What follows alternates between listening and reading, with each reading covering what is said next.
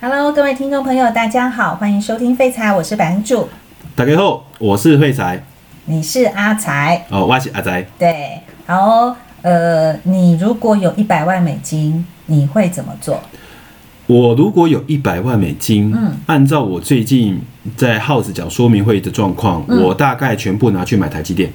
哦，所以你觉得台积电未来还会涨到一千块的概念？我跟你，讲，现在的股民众志成城。嗯今天在说明会的时候就问他们，你们觉得台积电会到多少？嗯，第一个回答八百，第二个说一千，第三个说一千二，请问时间是什么时候？他们不 管，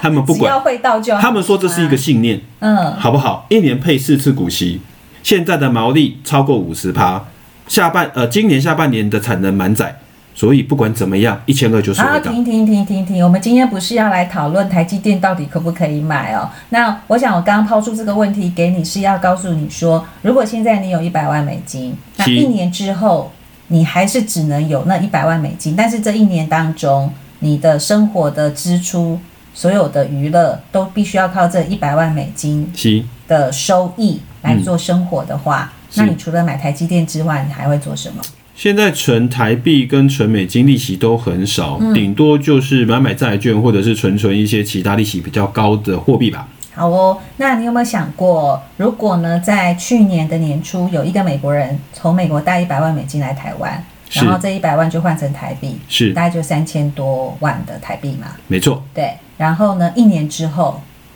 他再把同样的三千多万，钱换回来美金，他可以换回来多少？哦、那会超过一百万美金呢、对啊，去年台币对美金大概升六个 percent 嘛，是所以我们如果抓整数的话，如果他去年带来台币，那带来的这一百万美金等同于三千万台币的话，是那三千万乘上六个 percent，它哇大概就是有一百八十万。是，对，然后在这一年，他都不用去背台积电的 EPS 有多少，它的毛利率有多少，嗯他也不哼，用去预设台积电会到哪里。感觉光靠汇率就可以在台湾生活一年呢、对、呀、然后我们现在身处在台湾嘛，哦，是。你的旅游梦想会在哪里？我的旅游梦想对，虽然现在大家都出不去。始终是个梦，但是我总觉得奥地利是个不错的地方，或者是北欧欧洲去看看峡谷啊啊，那也是个不错的地方。瑞对，典、是的，瑞士，是对，澳洲呢，一个南澳半球，一个洲北半球，不。错。对啊听我另外一个朋友，他在澳洲那边看看袋鼠、跳跳伞也不错，蛮惬意的。好哦，那其实呢，我刚刚讲这些国家的货币啊，二零二零年对台币大概也升值了七到八个 percent 呢。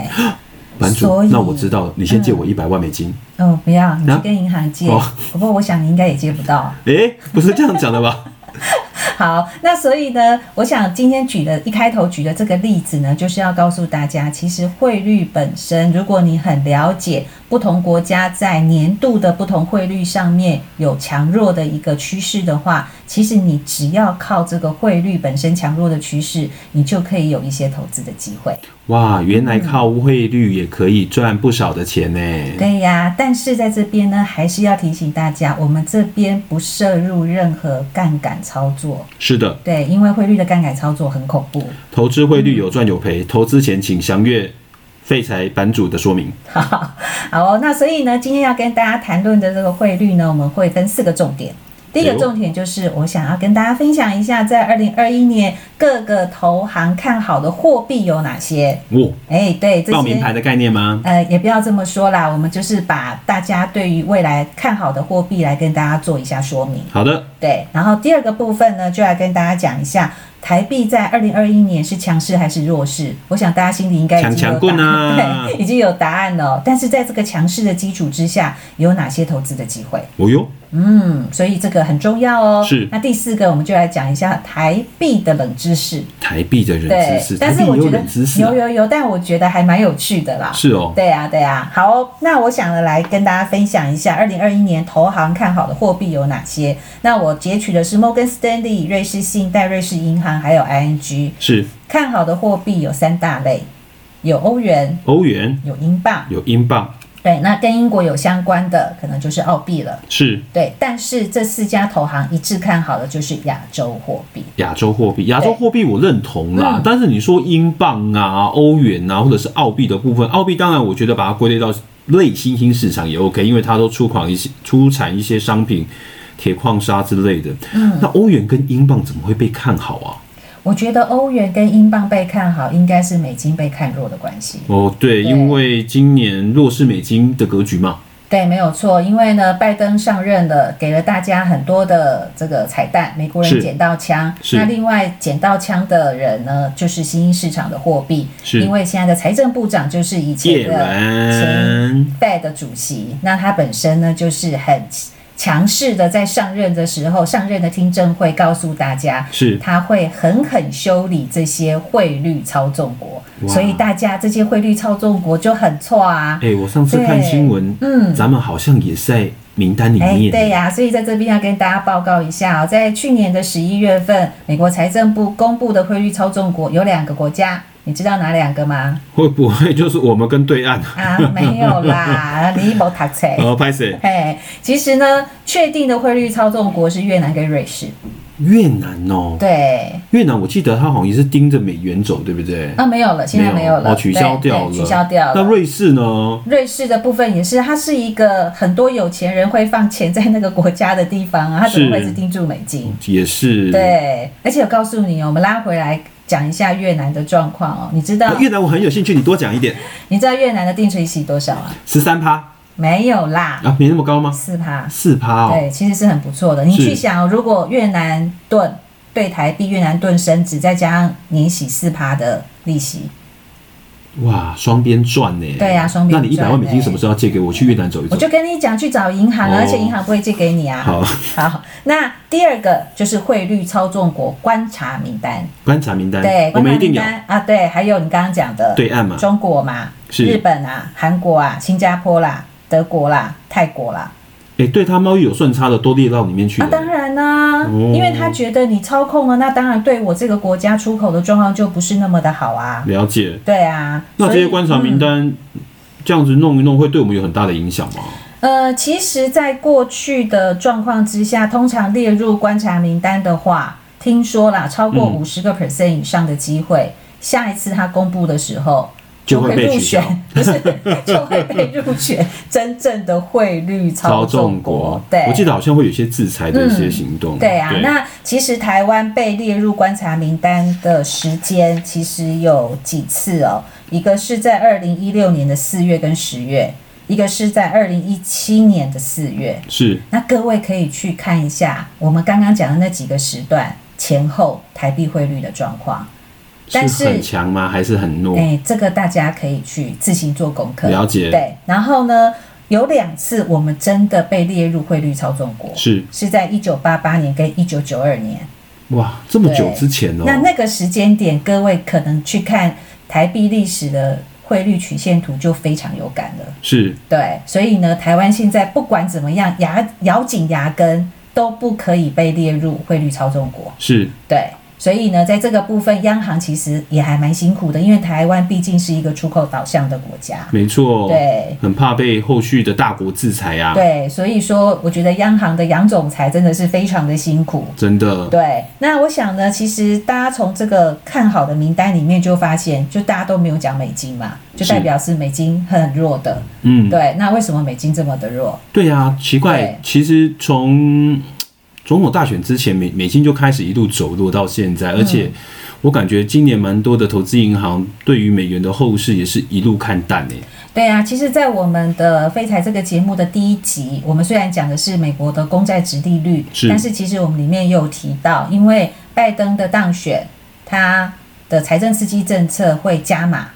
两倍，没错，对，所以总说共要呢，嗯给四千美块，国人呃不是美国人， 美国这个国家呢，在外面欠了那么多的债，是对，然后又要发债或者是多印钞票，所以它本身的汇率通常都会是偏弱的。了解。对，那另外一个思考的逻辑就是，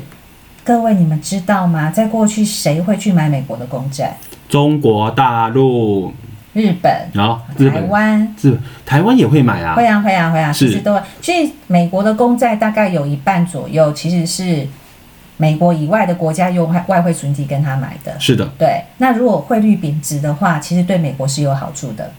因为它可以还债，用少一点的钱还。对，没有错，是对，所以说呢，这些也都是大家认为未来美国会走弱势美金最主要的原因。哦，对原来最主要的部分是因为整个购债的一个关系，对，没有错。然后又可以用比较少的钱去还之前借出去的状态。对，那么在二零二一年，台币还会再走强势的格局吗？我想刚刚在讲这个汇率操纵国观察名单，应该就算是很明显了。但是我还是要提醒大家一下，在目前我们看到大概有四个现象，台币的部分应该可能还是在一个强势的一个走势之下。是比方说我们目前的政府鼓励台商资金回流，没错，这几对年台商资金回流的算法，其实在台中，嗯，或者是在南部，我们看到回来的件数好像有陆陆续的增加啦。而且回来的金额都很恐怖。是我们看到对银行下的那些单的金额也很可怕。是的，然后呢，再来就是过去呢，保险业海外投资的部位是很大的，没错，但是呢，在去年差不多已经快要到上限了，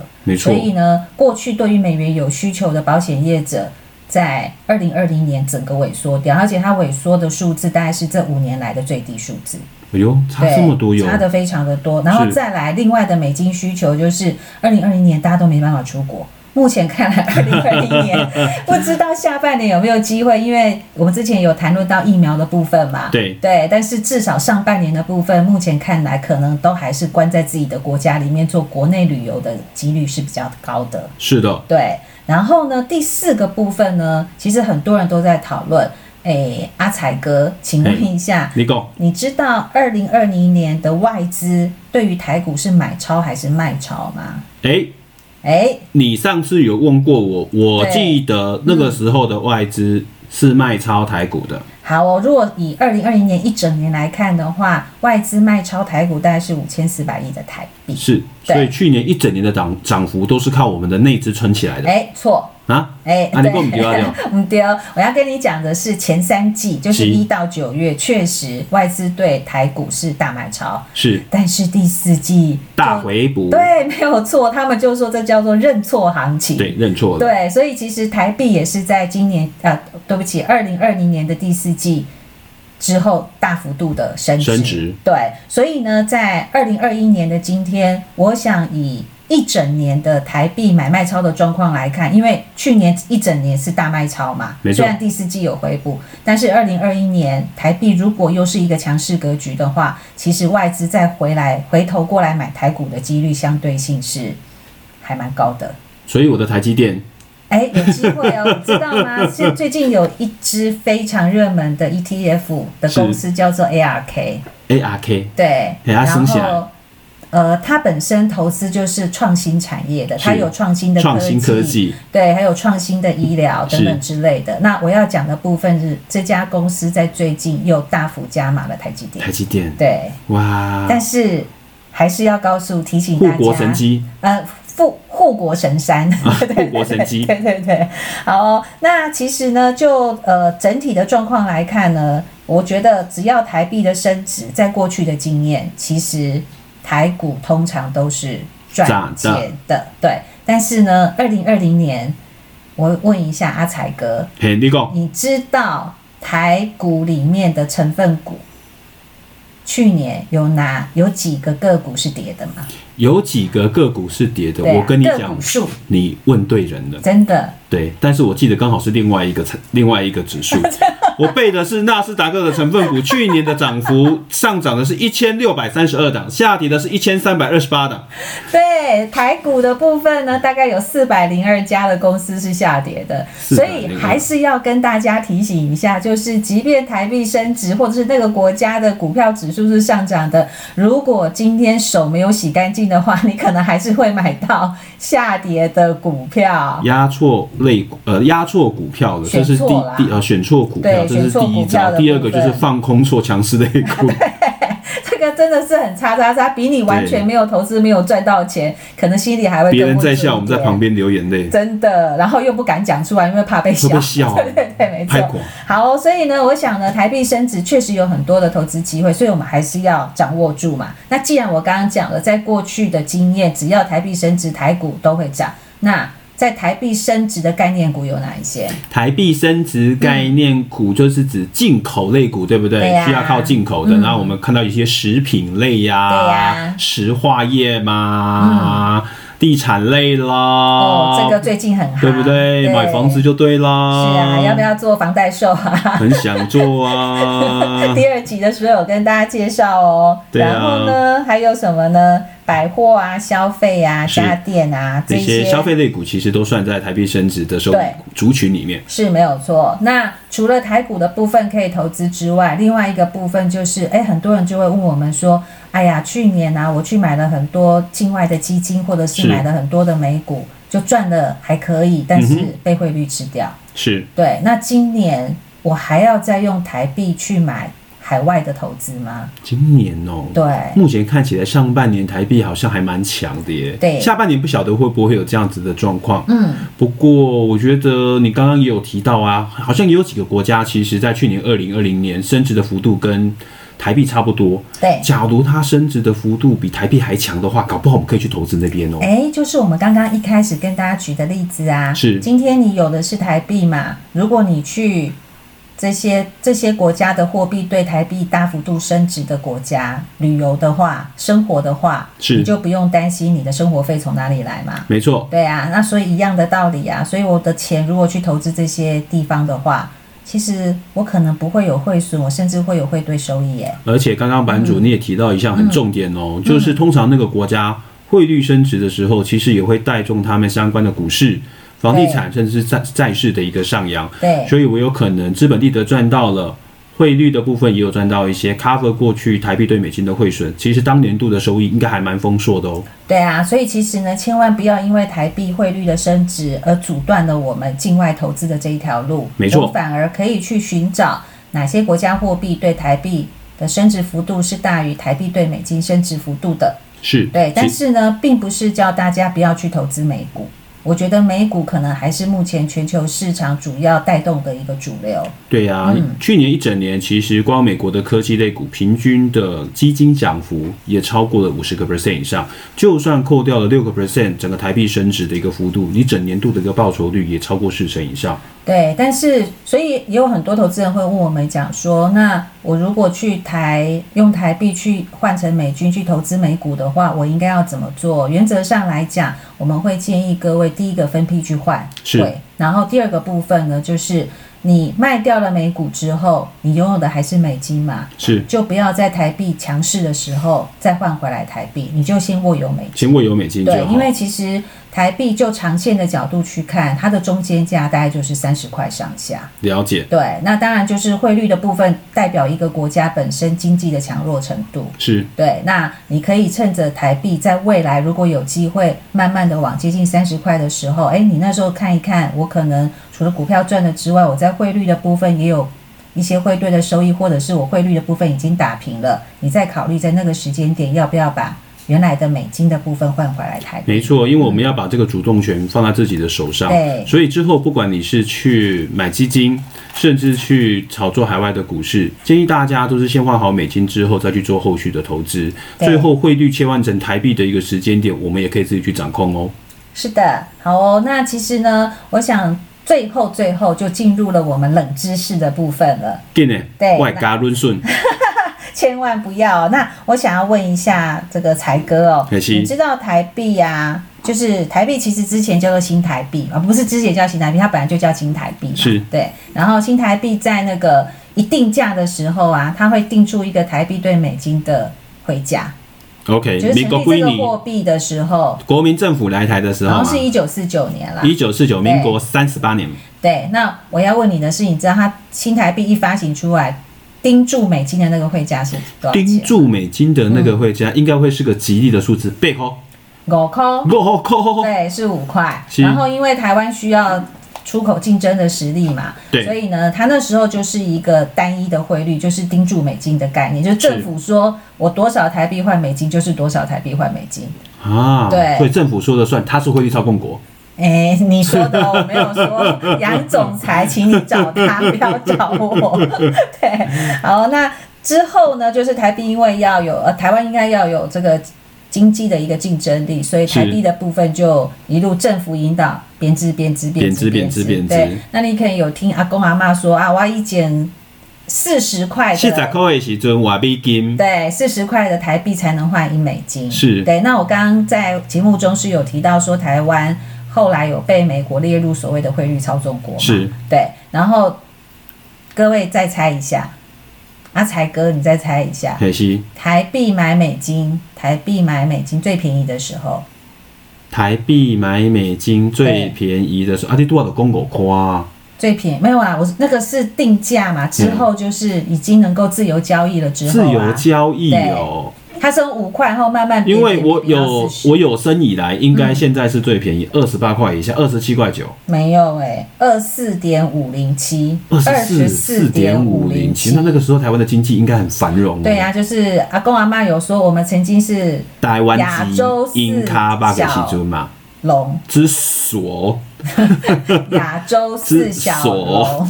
的时候，所以那是在一九九二年的时候，是对，然后啊那，时经济越候好，那时候的汇率就会越强，对啊，所以说所以我们要这重返就二是四点五嘛，呃，我没有这样讲哦，哦因为央行的总裁其实在二零二一年的一月告诉大家一件事，是我新们常必态。须要同舟共济 稳汇率。同舟共济 文汇率，怎么感觉是对岸的 slogan 会出来的状态？没有没有，现在告诉大家，这个台币对美金汇率大幅度升值，其实对于我们出口产业的状况，其实没没并不会来得太好。是一定会有冲击的。对，那最后最后呢，我再补充一下我们刚刚少讲到的部分，就是如果如果美金变弱的话，还有什么东西可以来做投资？其实很是多人会很直觉的讲黄金，黄金对，但是呢，你会发现二零二一年的现在。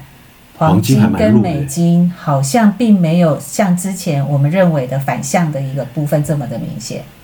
嗯，我认同，因为其实过去这五到十年里面，我们看到，其实之前大家都会提，过去的投资市场里面，股票强，债券就会嗯弱；债券强，股票就会弱；美元强，黄金就弱；嗯美元弱，黄金就会强。但是最近这几个定律好像在资本市场里面不太对，不所太以对不太不太能够适用啦是。那不能适用的原因，其实我认为最大的一个因素，我们要回过头来来看黄金，是就是黄金它有什么样的功能，那它又有什么样的特性？就是说，你买黄金，它会给你利息吗？不会。好，这是第一个它的特性嘛。那对第二个，你买黄金的用意是什么？保值、保值，没然错后呢，防御，防御市场的震荡，对，那现在市场是好到一个不行，还是糟到一个不行？好到会上天，对，然后我们在第一集的节目有讲到，美国十年期公债殖利率往上涨，往上涨。殖利率往上涨就代表资金利息出利息变。多了，对，那黄金本身又没有资利息所以现在黄金这个投资商品，它就是在美元弱势，还有十年期公债殖利率往上走，以及有没有需要防御这三个东西当中去做角力。难怪它最近的走势是比较偏弱的。对，所以我想呢，黄金的部分原则上，二零二一年我认为还是有它可以投资的价值跟机会。是但是你不能只用单一美元弱的一个角度去看黄金值不值得来做投资。没有错，对因为一个单一一个因素，其实对它的一个影响性已经不是那么大了，对反而是其他外在因素对它的冲击造成的影响。对啊，所以呢，我想呢，以上就是今天跟各位提到的部分。汇率其实不见得要去做杠杆，它本身也有很多投资的机会，可以让我们去做发掘的动作哦。好哦所以在下一次的节目，我想要讲一件事情，因为呢，这一两天呢，哇，我你去要先预告哦，对呀，我去拜访了一个客人，他是非常开心的拿他的对账单来给我看，因为行，他之前定时定额，然后很久很久了，大概呃十五二十年了。哦然后20年对，因为他那时候比较没有钱，所以他是就定时定额了一段时间之后，他就停扣了，是但是他都没有赎回。然后他那一段时间累积扣款的金额大概是两百万台币，两百万台币对，然后扣了十五年，没有，呃他，是扣了十五年累积到两百万，他是扣了五年，累积两百万，是然后他就没有再再扣款，他就停扣了。可是是他没有赎回，又放了十五年。我就放了十五年。对，然后他你拿这到样子泄对露他账的，年纪，你知道吗？这无所谓啊，因为是有钱就好啊啊，。也是，对，然后他拿到对账单给我看的时候，我真的觉得哇，好美好美好的数字哦，有破五百吗？一千五百万。一千五百趴嘛，一千五百万，两百万变一千五百万。啊娘喂！对，所以呢，我想呢，在下一次的节目，我想跟大家分享，在投资上面，我们要什么时间点去做停损？是对啊，对不起，在什么时间点去做停 利？停利什么时间点去做停损？按照他的逻对辑就是不要停，不要停，不要停。 但是我觉得这个部分，我们还是要投资到对的趋势的产品才是重点。当然，当然，对当然，当然嗯，所以呢要到一些比较特殊的产业，是其实可能一一掉下去十几年都爬不起来。对，所以呢，我们下一集呢，就来跟各位谈一谈趋势在哪里，趋势在哪里？所以趋势科技在东汉南路，我知道。找对趋势，你的投资报酬率不会只去看台积电，我赚了二十趴、三十趴，我要进不会啦，看小度也丢了，我们就来买买看看嘛。两百万变一千五百万的感觉到底是什么？好哦，那我想今天的节目就先到这边，谢谢各位的收听，我们下次再见喽，拜拜拜拜